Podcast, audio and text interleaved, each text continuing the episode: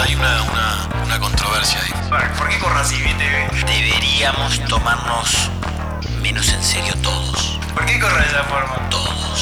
Hola, ¿cómo va todo? Espero que muy bien. Bienvenidos, pasen, preparen el mate, abran un vino, lo que quieran. Esto es Igual Nadie Te Preguntó. No sé bien por qué, pero siempre que pensaba en un posible invitado se me venía a la cabeza su nombre, quizás por su perfil, quizás por ese personaje que genera euforia y amor en hinchas propios, pero ira y odio en los rivales. Quizá también porque conozco a varios que compartieron vestuario con él y dicen que tiene un don de buena gente tremendo y que es muy distinto dentro y fuera de la cancha. Así que este capítulo tiene una misión, romper el prejuicio que tenemos de él. Tenemos, dije, yo también me incluyo. Damián Macaluso, no me animo a decirte Maca todavía. Gracias por estar en INTP, gracias por recibirme en tu casa. ¿Qué haces, Felipe? ¿Todo bien? Un gusto, la verdad, y muchas gracias por, por la entrevista.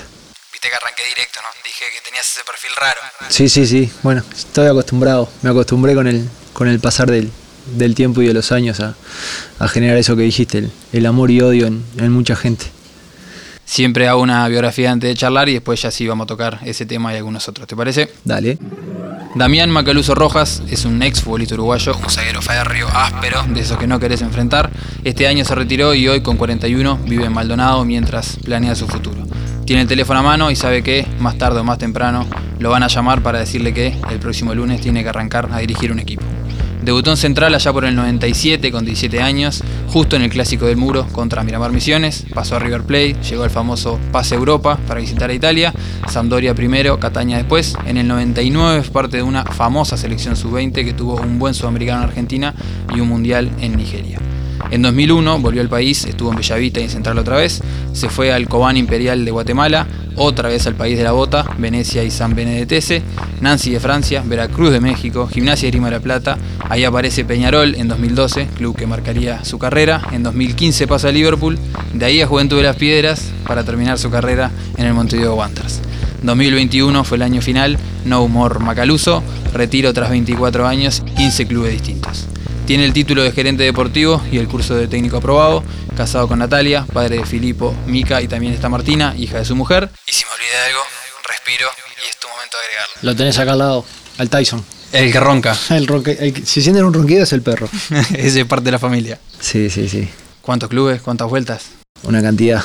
Y ahora, ahora que te pones viejo y te pones melancólico y miras para atrás, la película fue mucho demasiado, demasiado para para lo que uno había arrancado cuando, cuando, era, cuando era niño, cuando era joven. Y, bueno, siempre fui un, luchador y soy un luchador de la vida y, me considero así un luchador del fútbol. fui. fui un loco que siempre quiso progresar, quiso, quiso siempre ir a más, con muchas limitaciones, pero creo que la, capacidad más grande que tuve fue la, constancia y, la lucha. Y, bueno, por eso creo que tuve la carrera que tuve y, y la verdad eh, estoy orgulloso de la carrera que hice. Eso te iba a decir. Si te parás hoy en día, mirás para atrás al Macaluso que una vez fuiste cuando estaban en primeros pasos y al, a la carrera que tuvo, a todo lo que logró, ¿qué decís? Bien. Sí, bien, bien. Demasiado, ya te digo, demasiado. Y eso que fue, fue un sub y baja. Fue un sub y baja. Muy joven me fui a Italia, me pegó un cachetazo a la vida, volví, arranqué de nuevo en Bellavista, casi dejaba el fútbol con 22 años. Otra vez tuve un, un impasse de, siete meses sin equipo, también para arrancar a laburar y me sale para, ir a Guatemala, me voy a Guatemala, salgo campeón en Guatemala, figura, el mejor extranjero, y ahí otra vez empezamos a subir y después bajar y subir. Y, fue un vaivén, pero, pero siempre peleándola, siempre buscando lo mejor. Estuvo bueno.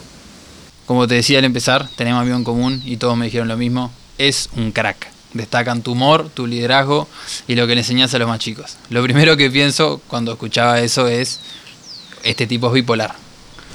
No puede ser tan distinto el macaluso que juega un partido al que describen los que te conocen, así que tenés que explicar cómo es el macaluso, cómo es el doble personaje. Eh, no sé si un personaje, yo dentro de la cancha sí, obviamente me, era diferente, era diferente adentro de la cancha. Eh, si le tenía que pegar a mi vieja, la tenía arriba, le pegaba, no tenía problema. No, no pegarle, pero sí trancarla fuerte. Pero siempre defendí lo mío, defendí mis, mis compañeros. En todos lados que estuve defendí a mi- primero a mis compañeros, después yo. Y, y adentro de la cancha sí, soy, soy, soy completamente diferente. Pero afuera soy, soy muy tranquilo, soy un loco que me gusta, me gusta rom- romper las bolas hablando mal y pronto, reírme, estar siempre alegre, eh, hacer broma, chiste, contar historia. Me encanta, lo que extraño más, la verdad, lo que extraño más hoy por hoy es el vestuario, la previa del entrenamiento, ese mate, esas charlas, esos chistes, las charlas previas son lo, lo- lo que más me hace falta. Pero sí, soy un loco completamente diferente afuera, soy muy familiero, eh, con mis hijos para todos lados, con mi señora. eh, me encanta estar acá en casa y, y nada, pero cuando entraba a la cancha sí era, era completamente diferente. Por eso que mucha gente cuando me ve en la calle o algo me- me- o comparten un, un rato conmigo me dicen, vos, lo que dijiste vos, yo te tenía que eras un sorete y ta, es, es parte, fue parte de- del fútbol, fue parte de la vida. ¿Tenía algo, exagerando la, la comparación, como la guerra? Cuando vos entrabas a la cancha, ahí sí. Sí, sí, yo entraba a la cancha y, y- y era otra, era defender lo mío, defender lo mío y lo de mis compañeros. Era así. Porque de hecho enfrentaste a un montón de estos que hablan bien de vos y a todos les fuiste a morir. Sí, sí, sí, siempre. In- Incluso los últimos partidos me acuerdo haber enfrentado a un hermano de la vida que tengo, aparte de amigo, que es el flaco Juan.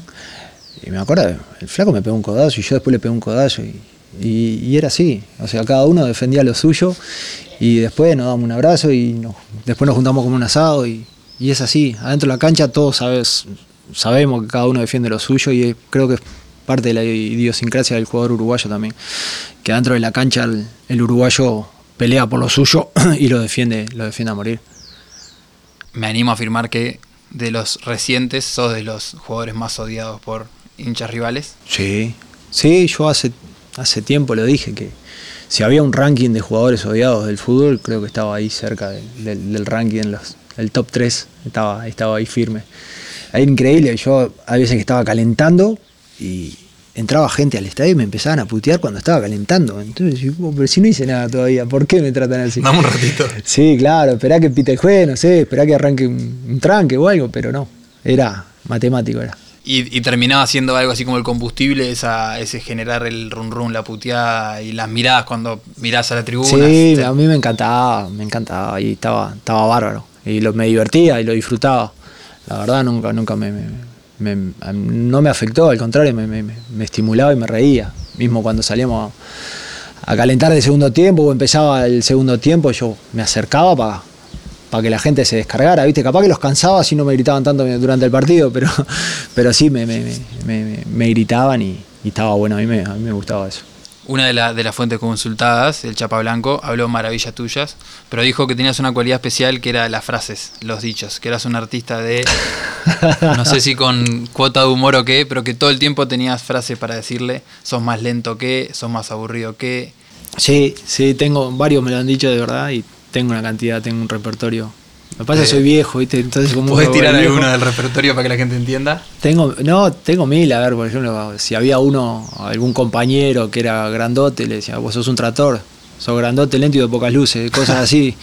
Eh, y después mil, que siempre, ahora si te ponía a pensar, pero es en, en la situación, en el momento que, que las decís rápido y, y siempre, siempre buscando la sonrisa y, y reírnos que, y divertirnos que era el, el objetivo, pasarlo bien siempre. Otro de los consultados, Ignacio María González, dijo, porque le, comenté lo del doble personaje y me dijo, "Vos, cuando yo llegué o cuando vi que me iba a cruzar con él, pensé exactamente lo mismo. Dije, pa, ¿qué es esto? Y de repente, amigo inseparable de concentración, todo. Sí, tal cual, tal cual. Incluso Nacho a mí una vez me rompió la boca en un clásico de verano. Y como que él se había quedado con esa imagen también, que este me va a matar en cualquier momento, me va a matar. Pero fue sin querer, yo justo tenía las braques y me lastimó por dentro de la boca. Y yo en la cancha, que te voy a matar, te voy a matar. Y, y después cuando, cuando lo conocí bien y nos juntamos en Wander, eh, porque no habíamos- no- nos habíamos cruzado varias veces en alguna comida o algo un amigo en común, y después hicimos una relación hasta el día de hoy con Nacho. Lo adoro, lo adoro, al gordo lo adoro. al gordo. ¿Por Sí, qué porque, lo no, porque teníamos con, el- con- también con otro conocido, el Bolita Lima, que siempre a todos le decía, gordo, estás robado, gordo, ¿me entendés? Y siempre hablando así. Y le quedó y nos quedamos y siempre no, nos reímos de eso. Cambiamos un poco. Tuviste pasajes por clubes de varios lados, pero creo que ninguno generó lo mismo que Peñarol. Puede ser que sea el club de tu carrera. Sí, el club de, a ver, el sueño, el sueño de cualquier jugador que tiene su, su corazón con algún equipo. A mí me pasó y nunca me, nunca se me daba, nunca se me daba y yo siempre lo digo que llegué de viejo, yo llegué con 32 años, volví para, para Uruguay y nadie me conocía, me conocía un poco de, de aquella selección sub-20 o de lo último que había quedado era Bellavista 2002, después nadie tenía recuerdos míos y, y, y fue, un, fue un sueño cumplido. Yo me acuerdo que estaba en gimnasia, había tenido un buen torneo e incluso Pedro Troglio, que era el técnico, había puesto como prioridad que yo me quedara para, para seguir y, y justo me llamaron de Peñarol y no, no lo pensé, era la- el último el último tren que me quedaba para poder jugar en el equipo que yo quería por el tema de edad también y, y fue hermoso la verdad no Y ahí largaste todo, me voy. Perdón, sí, sí, perdón, sí. Pedro. Sí, lo llamé, le digo, "Oh, Pedro, mira, me llamaron de Peñarol y es algo que estoy soñando, es un sueño de toda la vida. Y volver a mi, a mi país también, también quería volver a mi país porque hacía muchos años que estaba, estaba afuera, extrañaba, extrañaba muchísimo el Uruguay, a mis amigos, a todo y, y ta, y me vine, no, no, no lo pensé y, y la verdad fue, fue precioso porque justo también cuadró que, que salimos campeón esa, esa temporada y, y la gente que había, el, el plantel que había, los jugadores que, que me encontré fue, fue algo impresionante. Y parte, parte de tu rol dentro de la cancha coincidía con la hincha de Peñarol como pocas cosas en el mundo. Sí, bueno, hasta el día de hoy la gente, la gente me, hace sentir eso, me reconoce eso y, tal, es como, a ver, yo, vos si te ponés a ver, yo en todos los, cuadros que jugué, en todos los cuadros que jugué, jugué de la, misma manera, a ver, limitado técnicamente muchas veces, pero la entrega y la actitud siempre estaba ahí al, al 110% y, y bueno, creo que, que en ese año Peñarol, en esa época era, era mucho de eso, el hincha se identificaba mucho conmigo y, y estaba buenísimo. Hasta el día de hoy, ya te digo, me lo, me lo reconocen y me lo hacen saber. Que me recuerden todavía, porque tampoco fueron muchos años, yo estuve solo tres años en Peñarol. Y, y que la gente me reconozca y me, me recuerde por ese, por ese pasaje no es poca cosa. Y de hecho, hasta el día de hoy mantenés amistad con una buena banda de esa Sí. generación, que son nombres que decía algunos y el hincha de Peñarol ya se Sí, frota las manos. soy siempre, siempre también eh, comento que yo soy, soy afortunado y un agradecido porque esos nenes ju- jugaron con cuántos jugadores, con cuántos cracks, con cuántos. Y que vos todavía tengas un vínculo, hayas formado una amistad y todavía nos juntemos y sos un privilegiado, ¿entendés? Ahí que está De estar Salayeta. con Salayeta, con el Tony, con Darío, con Carlito, el flaco Juan. Eh, después se suman otros más, está Richard Núñez, está Petete Correa. eh, una cantidad, una- somos un- una vieja guardia que, que la verdad somos, amigos y, la pasamos barro cada vez que nos juntamos. Ahora con el tema de la pandemia se cortó un poco, pero siempre una vez por mes metíamos un asadito en la casa, siempre cambiando las casas de cada uno. Y, es una amistad y una relación que, está buenísima, está espectacular. Y, y ya te digo, soy un privilegiado de, de poder ser parte de ese grupo, de esa gente que la verdad son, son crack, porque son crack, más allá de lo que hicieron como jugadores, como persona, son, son, son increíbles. Te cambio de cuadro, Wanders. Es un club que tiene una forma de ser, una cultura, un paladar, como quieras decirle. Y digamos que cuando suena tu nombre, no eras del gusto del hincha bohemio. Sin embargo, cuatro años tuviste y cambiaste, me animo a decir que todos los murmullos por elogios. ¿Cómo fue? ¿Qué significa Wander para vos hoy en día? Sí, me, me, me costó, llegué, llegué no, no, no con el aval de todo, de toda, de toda la gente, obviamente. Era, fue Jorge que me llevó, Jorge Giordano, y, fui muy resistido al principio, pero pero está, o sea, haciendo lo que siempre hice y comportándome de la manera que, que lo sigo haciendo y, y como soy yo, fui cambiando un poquito esa, ese paradigma que tenía la gente de- sobre mi persona o sobre cómo yo jugaba y, y bueno, de a poquito me fui metiendo en, la, en, el, corazón del hincha que hasta el día de hoy me lo, me, lo reconoce y, la verdad yo encontré un lugar espectacular en, el mundo, un equipo con, con, gente que trabaja ahí, que es, es hermosa, la verdad, me abrieron la, las puertas y me trataron siempre de la mejor manera. Y, bueno, por suerte hoy puedo, puedo ir a, a Alviera y, y, abrazarme y darme un beso con todo el mundo y, disfrutarlo, porque la verdad fueron cuatro años que, es muy difícil hoy por hoy estar, estar tanto tiempo en un equipo. Así que, y más siendo grande, ¿no? Más siendo grande y no siendo jugador de la casa, no haber nacido ahí. Entonces, eh, creo que fue una, una linda competencia que tuve de, ganarme a la gente de, de Wander y, la verdad que muy agradecido por el trato que tuve y, el reconocimiento que tuvieron conmigo. Muchas veces los contratos se hacen a corto plazo, por seis meses, por un año, un año y medio. Cuando vos llegaste a Wanders, ¿tu objetivo interno era me voy a quedar acá tranquilo unos años? ¿O fue vamos y vamos y que sea lo que sea? No. Porque terminó siendo cuatro años que. Sí, obvio, no, pero siempre fue por un año, o sea, siempre era por un año porque siempre también estaba el tema de la edad. O sea, y yo era muy consciente, obviamente, porque nunca, nunca sabía cuándo, cuándo iba a ser el, el último año. Y, y, yo me sentía bien, incluso yo hoy muchas veces me reprocho, podía haber hasta tirado un añito más. Y, y la verdad, creo que fue, fue algo, algo que, que lo iba haciendo año a año y lo iba, lo iba disfrutando y la gente también me pedía, quédate un año más, quédate un año más, quédate un año más y, y. Y así fueron cuatro años de, de, ir renovando año a año. ¿Cuánto tuvo que ver en tu relación con Wanders, Sergio, el Chapita Blanco? Y el Chapa, oh, yo con el Chapa también, viste, no, no, no, no, tenía una, una relación, lo conocía y, poca cosa más, pero después cuando lo conocí, lo empecé a tratar, la verdad. Ayer, al, ayer, sí, ayer le mandé un mensaje y lo único que le podía decir era gracias. Gracias por, por cómo se portó para conmigo, lo que transmitía el día a día, lo que, lo que te hacía sentir. Después justo se fue también, lo sufrimos, porque la verdad lo sufrimos cuando se fue él, de la manera que se fue.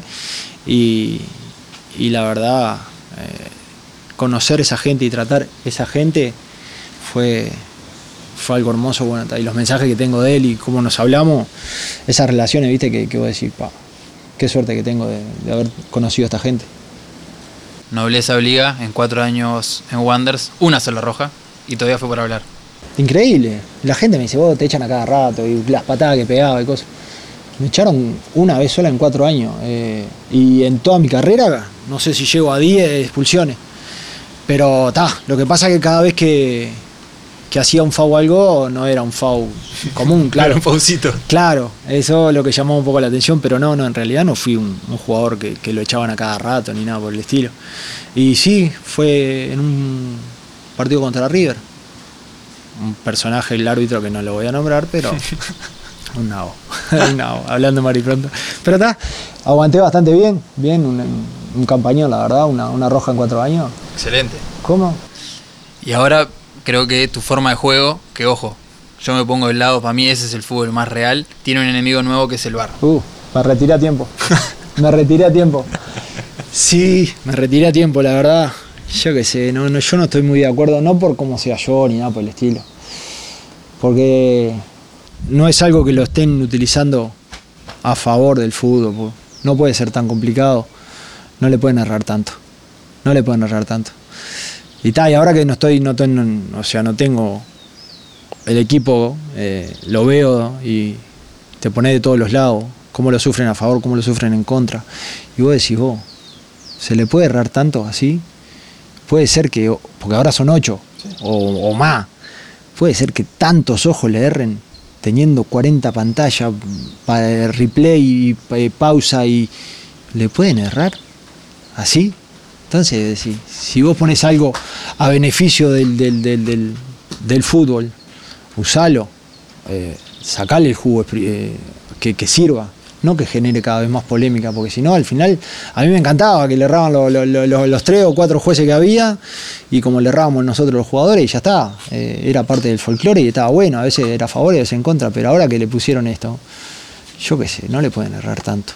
Sí, sí. No le pueden errar. Claro, o sea, exacto. no le podés errar. O sea, si lo pones, si, si, lo utilizas, lo empleas, usalo bien, no le erres, no le podés errar. Entonces, viste, por ese, por ese lado no, no. Pero no. hubiese tenido que cambiar tu forma de juego. Sí, sí, obviamente. Sí, obviamente. Obviamente. Sí, sí, sí, sí, sí. Pero está, a tiempo, a tiempo nos bajamos. Parece que el hijo invitado por ser anti redes sociales. ¿Cómo te llevas con las redes morales, como le dice un amigo mío?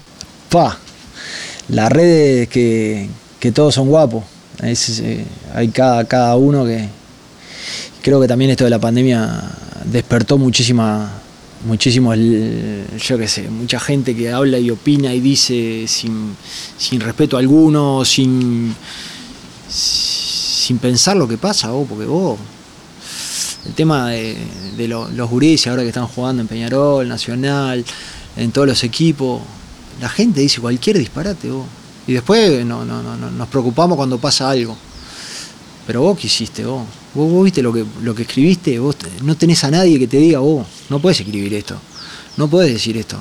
Yo qué sé, están tan mal, mal, mal utilizadas y no hay respeto, no, no, no, no hay límite ninguno, o sea, no hay límite ninguno, cualquiera dice cualquier barbaridad y, y tal, yo es difícil alejarse del todo, pero trato de no- de no leer, de no mirar, de no escribir ni, ni obviamente que no, no, no, no escribo, no tengo nada, no tengo redes sociales, o sea, no, no, no. Chusmeo sí, pero no tengo, no, no, no participo en nada. Pero lamentablemente también es, es, es parte de esto que estamos viviendo, es, parte de la vida. Hay que saber llevarlo, pero hay veces que lees cosas que vos decís, no, no, no, no existe. ¿Cómo convive un vieja escuela con una nueva generación que viene bastante nueva escuela? Vos sabés que yo me llevaba, eh, este, este último tiempo me llevaba, pero notable con los gurises. Me llevaba notable con los gurises. Siempre rompiendo los huevos, ¿no? Con el tema de, de tratar de inculcarle eh, lo que uno aprendió, lo que uno, lo que uno vivió. A mí me tocó vivir en mi carrera, cuando yo arranqué éramos dos jóvenes, después eran todos grandes. En Central del, del 97 eran todos como mis padres, eran todos. Yo tenía 17 años y, y después eran todos viejos, todos veteranos. Me acuerdo ahora que el, estaba Ñato Miranda, ¿viste? Ahora lo ve de blanco en cara, que está de, técnico en defensor. El Canica da Silva, gente grande, ¿viste? Gente pesada. Después al otro año el Indio Morán, campeón de América del mundo, ¿viste? Y estaba jugando, yo estaba jugando con él, ¿entendés? Y gente que, o sea, te miraban nomás, o sea, no te dejaban pasar una y te tenías que adaptar. Y después con el pasar del tiempo me tocó ser el, eh, dos o tres viejos nomás, a lo último éramos dos o tres viejos de los grandes y después todos guachos, entonces te tenías que adaptar. Y, yo la verdad con los gurises me, me, me- me- llevaba bárbaro, me llevaba bárbaro. Mismo los gurises me encantaba cuando venían y se sentaban al lado mío y tomábamos un mate y esperaban que yo contara alguna historia para reírse o esperaban que yo les dijera algo, porque había- yo mismo les decía, ¿qué hiciste? ¿Vos viste lo que hiciste?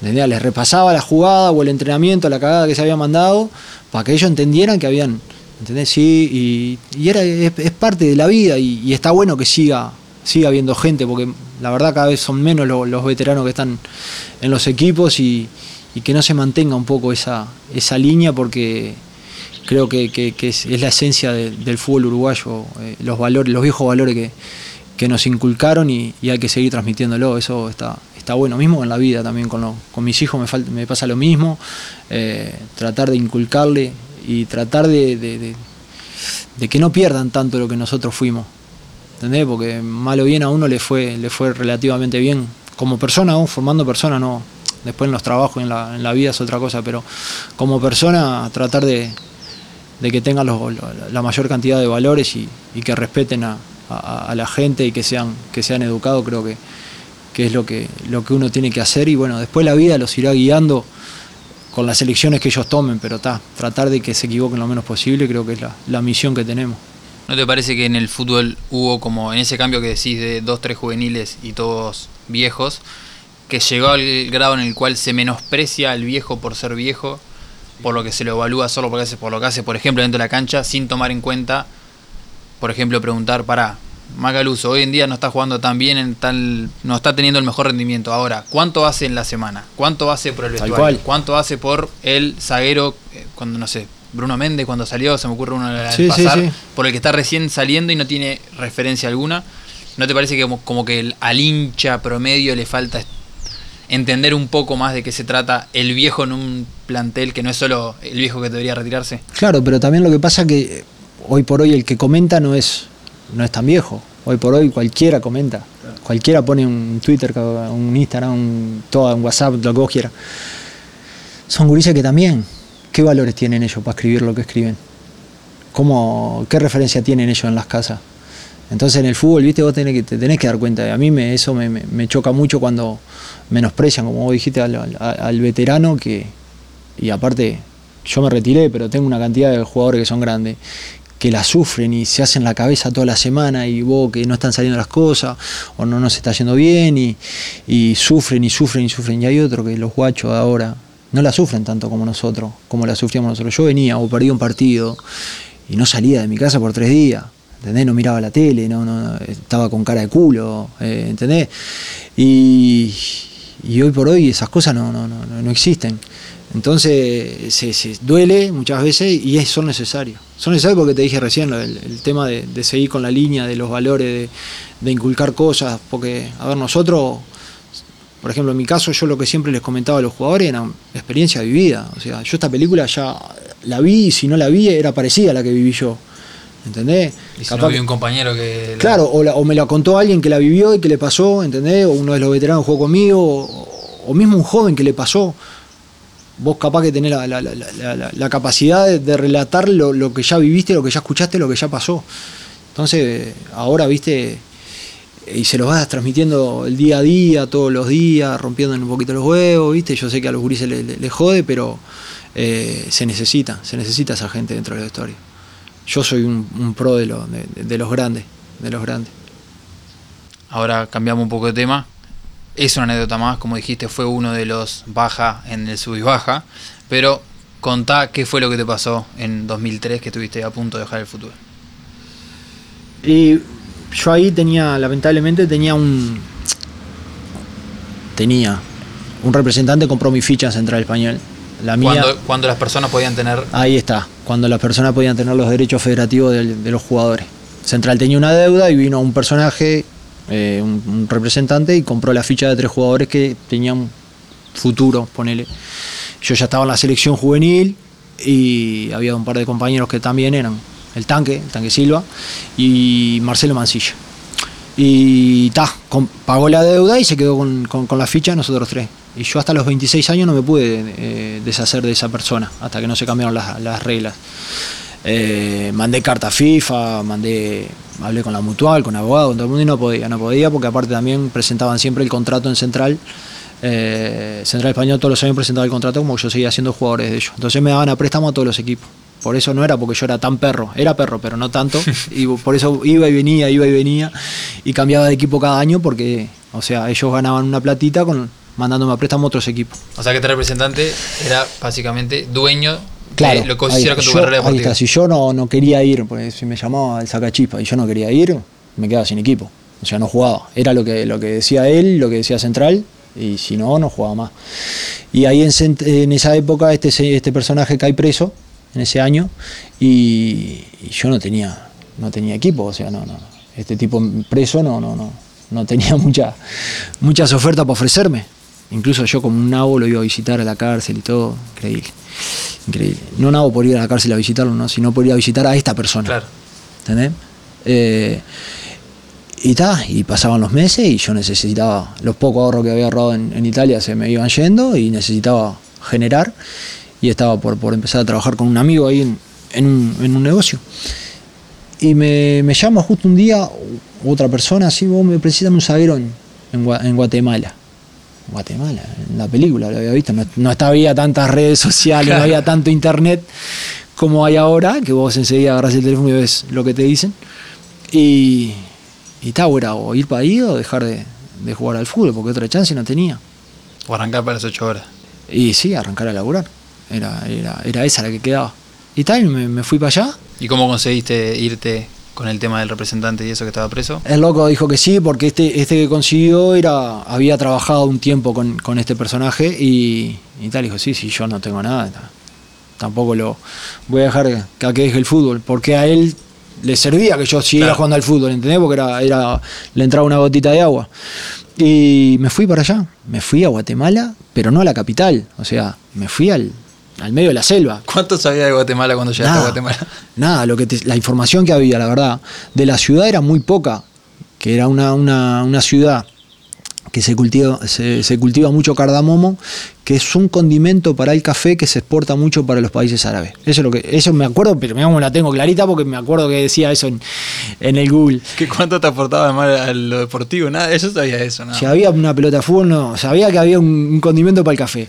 Y, y ta, que quedaba a 200 kilómetros de la capital, 250 kilómetros de la capital. Y dije, ta, será de acá como ir a Maldonado, ir a Colonia, un poquito más.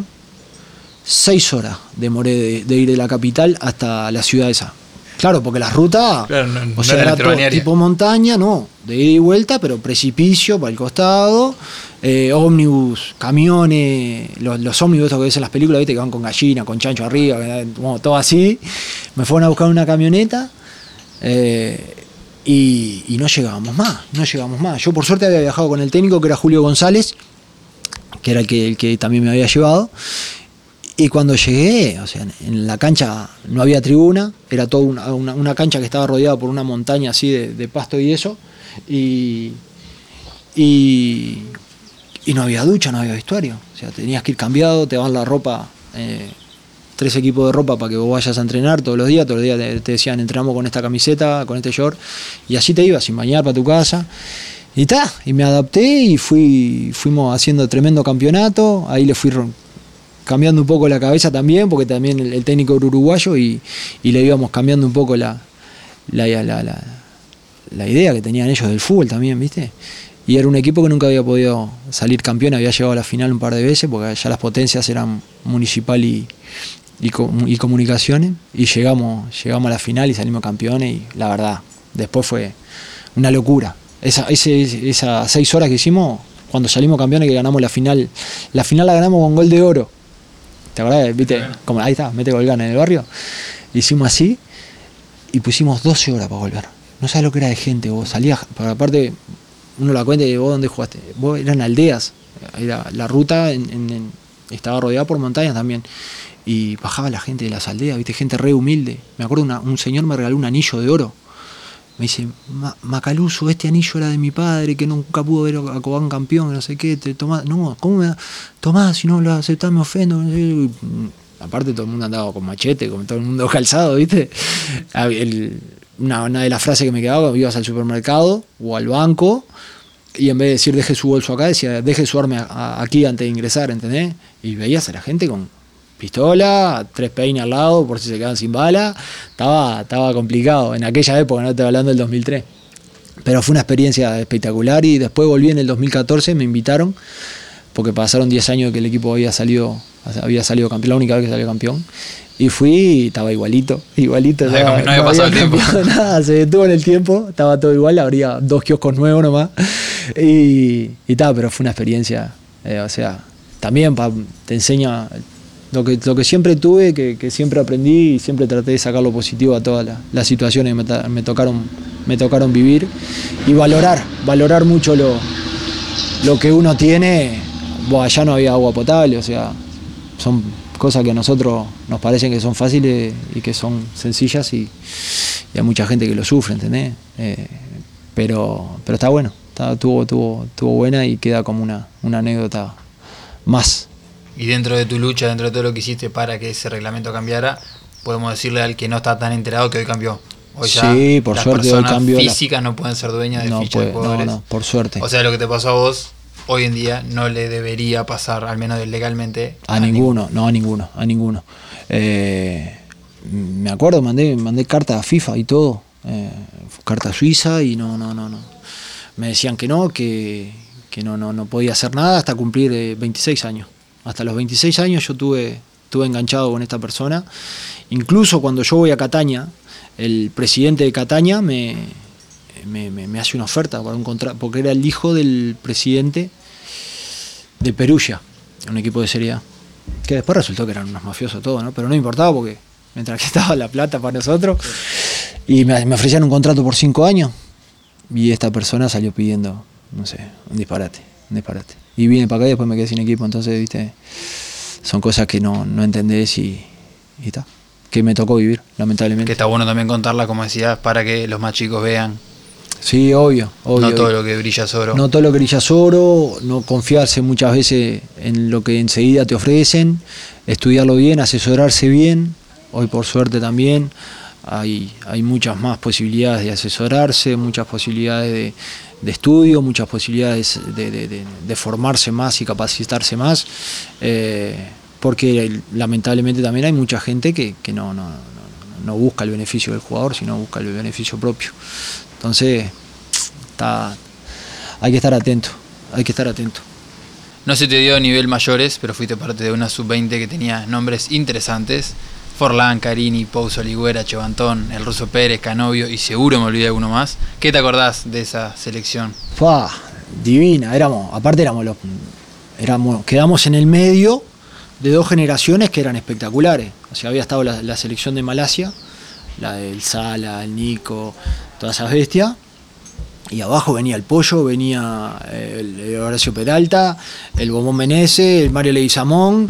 Y, nos tocaba jugar, eh, hacer un entrenamiento con la, la sub-20 y nos cagaban a goles.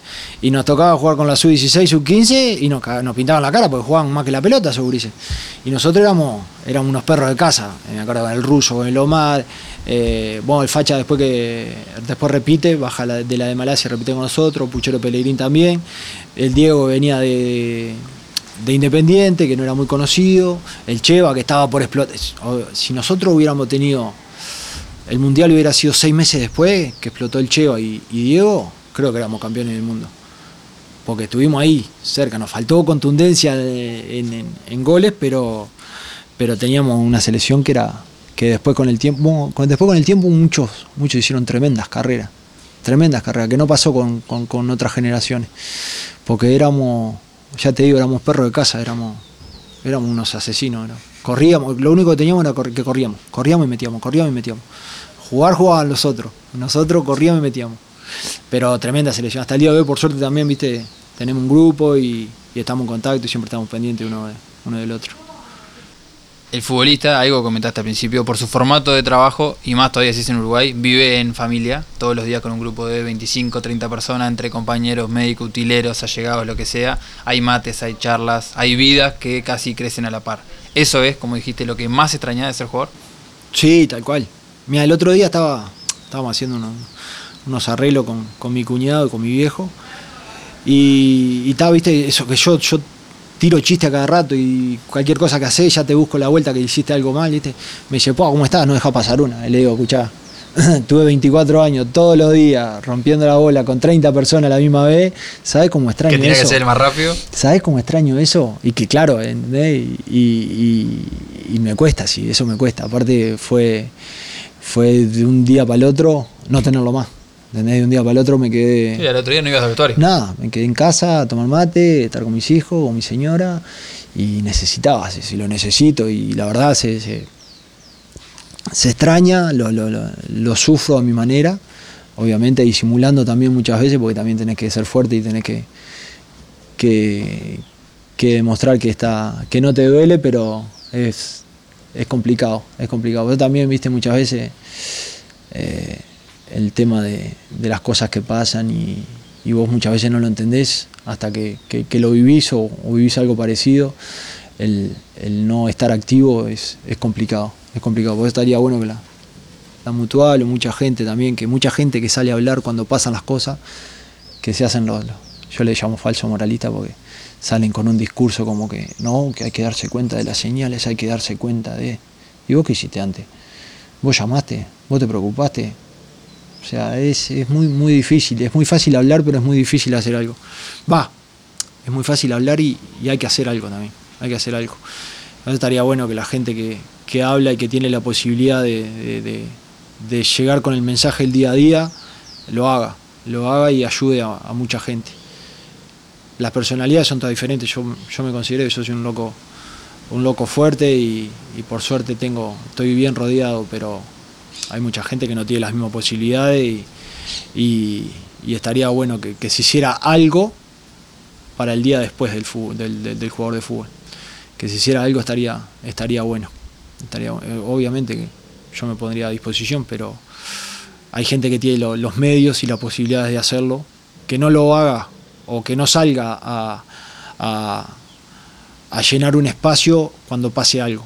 Que lo haga en silencio y que lo haga de verdad y que ayuden. Porque además me imagino, poniéndome un poco en su lugar, pasás de todos unos años, bastante, porque por lo general te retiras grande, de estar todo el día trabajando, casi que con una licencia que es de las más cortas que debe haber. Sí, que no tenés feriado, no tenés nada. Se viene el famoso retiro, ahí hay todo un boom de cariño a mimos que no te vamos a Una extrañar. semana o un semana partido, media, último sí. partido, y de repente Chau. bajan la general Tal cual. y que venga el que sigue.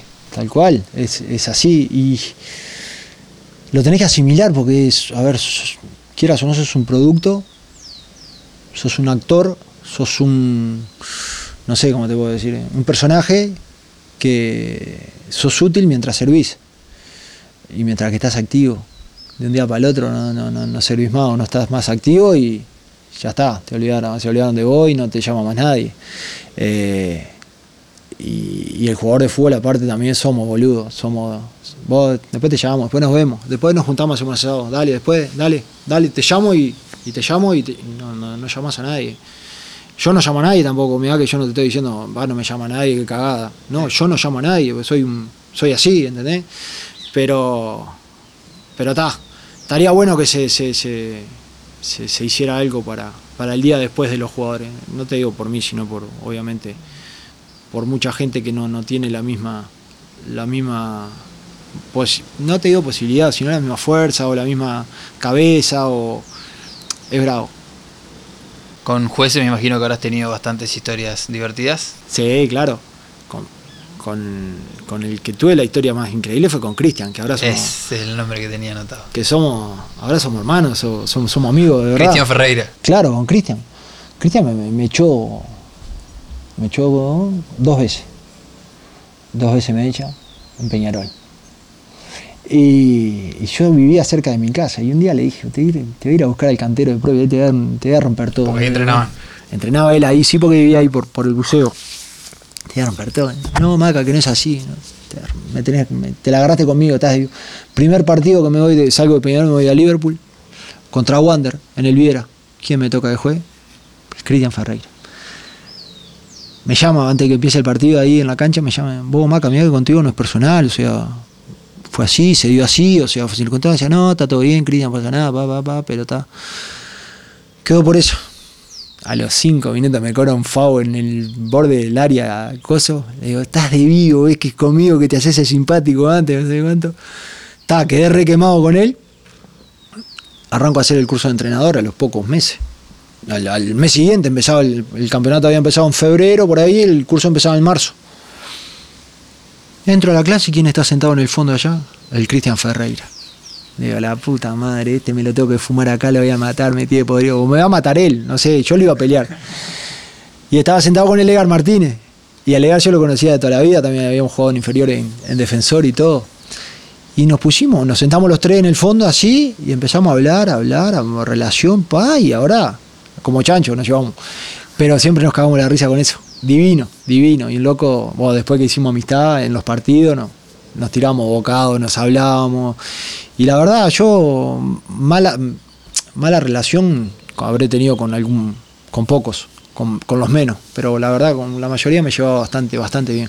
Bastante bien. Pasa que es un lindo cruce. El, el, el zaguero grande que habla y habla y habla y el juez que intenta poner. No, pero aparte yo, yo, yo soy consciente, yo era un rompehuevos dentro de la cancha, yo no paraba de hablar, no paraba de hablar y tiraba bocado y hablaba y hablaba. Entonces llegó un momento que también eh, hay que ponerse del otro lado. Y, y cuando el juez te responde, ahí, ah, no, como que ahí te. Claro, ¿entendés? Pero, y aparte alguno que se ponía de lomo duro, yo más me, me- me- me enojaba. Si alguno me la tiraba para reírme o para hacerlo más light, ta, la llevábamos bastante bien. Pero si te ponía de lomo duro, pa, me, enojaba. Eh, no, pero la llevábamos bastante bien, yo qué sé. Hay de todo. ¿Cómo es tu relación? Ya te pasé por los jueces. ¿Cómo es tu relación con el periodismo deportivo? Bien, no, no tengo problema, o sea, bien, no, no, no, no es que tenga, nunca fui de, tener mucha prensa tampoco, obviamente, pero no, no tengo ningún, ningún problema con, con ninguno, al contrario, creo que con todos los que hablo siempre hablo con respeto y siempre me, cuando nos, nos cruzamos, cuando no es en tema de fútbol o algo, no, me saludo con todo, no tengo problema con ninguno, por suerte. Hay una anécdota que me contó otro amigo en común, el Pecho Yantorno. de, me dijo, tengo mil para contarte, pero la que la gente merece escuchar es la del San Benedetese. La esa- que estaban en el... para El- pelear el descenso. el y- último partido. Sí, esa la contamos. Siempre la cuenta, después sabe que le quedó, pero. Le quedó marcado a fuego al Pechu. Con el Pechu pasamos un año salado, salado. Porque el equipo dio quiebra a los tres meses, habían ido unos gerenciadores, supuestamente, que iba a ser un equipo de maravilla, un equipo de las estrellas para ascender de la C a la B. Y duró tres meses esa fantasía y quedamos, pero en pelota mismo, quedamos, o sea, y ta. Cuento corto, fue todo un año de, mierda, sin cobrar, sin nada, no, no podíamos pagar el alquiler, no podíamos pagar nada. Los hinchas eh, se solidarizaron con, con los jugadores, o sea, porque nosotros teníamos carta blanca de irnos, porque el equipo estaba, eh, estaba quebrado. Los jugadores que querían se podían ir, no- si en un trabajo no te pagaban, te, te podías ir, y nosotros lo- los jugadores, nosotros no podíamos ir a ningún lado, no teníamos un peso, ¿con qué nos veníamos de Italia? Y el Pechu ahí convivió conmigo y estábamos juntos para arriba y para abajo, era como mi hijo. Y. Y ta, eh, ahí no- lo- lo- nos juntamos con los hinchas, con el intendente de la ciudad, viste, que hacía, nos hacían colectas, nos pagaban la comida, nos pagaban para que pudiéramos lavar la ropa, nos, eh, nos venían donaciones, viste, nos daban donaciones. Me acuerdo que en una, había tipo un bar, que se juntaban todos los hinchas ahí, tipo el, el- búnker de, los- de los hinchas, y hacían colecta en un bollón, y venían y nos daban la plata a mí, al pecho, o sea, para que viviéramos, viste. Y, así lo fuimos llevando todo el año. El último partido contra la San Benet, eh, contra Lumesane, jugamos los play-out, ¿viste? El que perdía bajaba, perdía la categoría, la C2 baja- bajaba. Y nosotros, o sea, si no venía nadie a comprar el equipo, el equipo iba a descender igual. O sea, nosotros lo estábamos haciendo por amor al equipo, por amor al arte. Por vergüenza deportiva. Ahí está, y, y nosotros queríamos ganar. Y el último partido, vamos a jugar allá de visitante, nos toca, y perdemos 3 a 1. Yo hago el, el- el- el gol nuestro, lo hago yo, y valía doble, ¿viste? O sea, como que, que lo, hicimos, lo hicimos ahí en la hora y quedamos medio con vida. Un 3-1, 3-2. Ahí está, estábamos ahí. Estábamos a un golcito. Y, y el, y el capitán de ellos, después de que terminó el partido, dice: No, este esta final ya está ganada, ellos están muertos, no quieren nada, que no sé cuánto. Sale en el diario. El capitán dijo que, le- que la San estaba muerta. así que, yo encontré, el, justo me dan el diario ese y voy y lo pego en el, en el vestuario. Cuando viene, cuando nos partió la, final, era la final, que jugamos la cancha nuestra, le digo al pecho, vení, ven, vos vení conmigo. El túnel era una bajada así, una esplanadita, y después tenía que subir para salir a la cancha. Vamos a reconocer la cancha nosotros, supuestamente. Y ellos salen a reconocer la cancha. Yo veo que está el, capitán, el que había hecho las declaraciones, y lo- no- nos quedamos con el pecho ahí en la boca del túnel. Y cuando entra el. Se regaló también, porque entró solo él, el capitán entra solo, se mete solo para el túnel. Y ahí me le pongo yo al lado.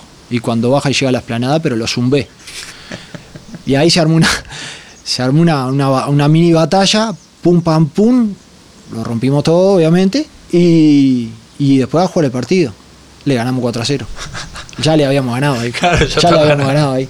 Y ahí fue un. parecía- que habíamos salido campeones de la Champions, más o menos. La gente se metió para dentro de la cancha, terminamos en calzoncillo. Eh, yo decía, por favor, no los zapatos no, que es lo único que tengo, me quedé con los zapatos. Y, y la gente como loca, y tal. Y bueno, después hicieron una coleta, nos pagaron los pasajes para que no pudiéramos volver a Uruguay. Y hasta el día de hoy nos siguen escribiendo y nos siguen mandando mensajes.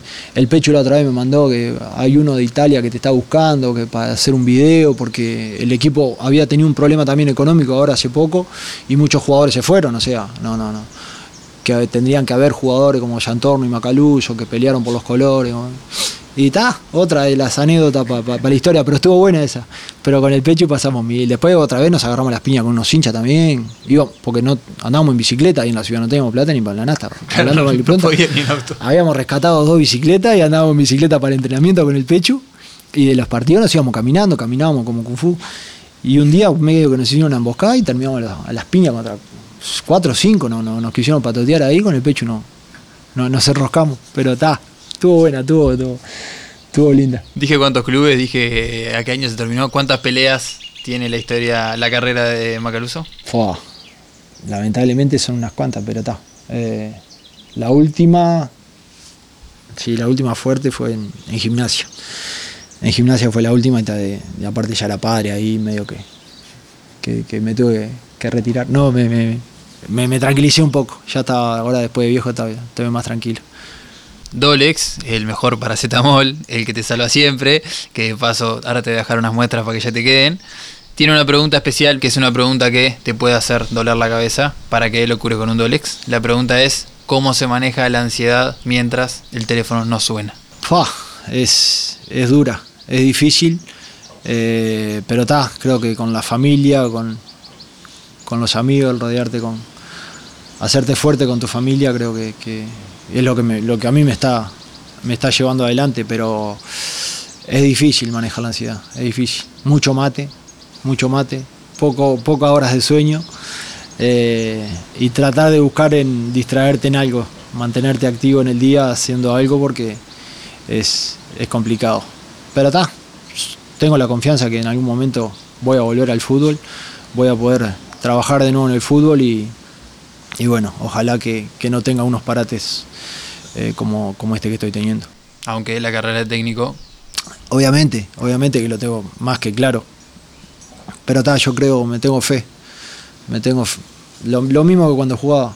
Me tengo fe y tengo confianza que, que cuando arranque a, a laburar eh, voy a, a, a, tratar de hacerlo mejor, equivocarme lo menos posible, obviamente, y que, que voy a poder estar bastante tiempo entrenando. Macaluso se tiene más fe como ayudante técnico o como técnico principal? Como los dos, me, la verdad me, me, me encantaría eh, ser el uno, pero para empezar me, también me siento bien siendo, siendo el dos. O sea, creo que ahí con la persona que tenga al lado no, no, no, no, no, no va a cambiar en mucho, no va a cambiar en mucho. Después es solo un, uno para el afuera, pero el, el día a día, el trabajar, yo quiero trabajar trabajar y estar ahí dentro de la cancha y hablar y, y tratar de, transmitir lo que, lo que uno eh, se preparó, lo que uno vivió y, tratar de, hacer las cosas bien y, ser buena gente como, como siempre. Lo, lo, mejor que hay es ser, es ser buena gente y el resto viene, obviamente hay que estar capacitado, ¿no? Hay que saber cómo y, y qué transmitir. Eh, pero el ser buena gente creo que te, tenemos mucha más chance que te vaya bien. Ahora sí, ya te digo Maca, ya entré en confianza. Gracias por el rato, gracias por la invitación. Estamos acá en las afueras de Maldonado, un lugar precioso. Estamos con el perro que no para de, si no ronca, a vueltas. Es una, es un, una bola, eh. La familia aguantó en silencio para no interrumpir, así que de verdad gracias. No, ¿Cómo pasaste? Espectacular, muchas gracias a vos, obviamente, por venir hasta acá. Estamos en el medio de la nada y, y bueno, pero está tranquilo, creo que no. Salvo este que, que no para de roncar pero la verdad muchas gracias, muchas gracias, te lo dije cuando me mandaste el primer mensaje, eh, es bravo que, suene el teléfono y que, te quieran hacer una entrevista. Y esas cosas se valoran y, se agradecen obviamente. Vamos arriba, espero que suene el teléfono, ya nos cruzaremos de nuevo en el mundo del fútbol, espero haber colaborado para desmitificar el personaje de Damián Macaruso. Sí, igual, eso queda y eso está bueno también, está bueno. Es parte del show. Sí, me gusta que me puteen también todavía. Pero bueno, muchas gracias. A los que te putearon, ¿qué le decís? A los que te putean. Que me sigan puteando, que sigan puteando. Y a los que te quieren. Que está bueno, que me quieran un poquito más. Cerralo vos nomás. Bueno, muchas gracias, muchas gracias y a las órdenes para pa lo que venga.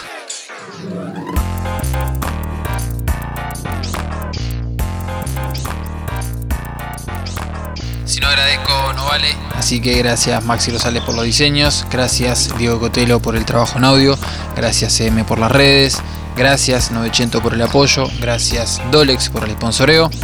Y a vos que llegaste hasta acá por escuchar y por ser parte, gracias también.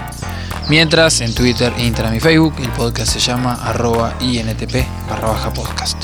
Chau, espero haberles cambiado el concepto que tenían de Macaluso, entréguense al máximo como él. Y, por supuesto, sean felices.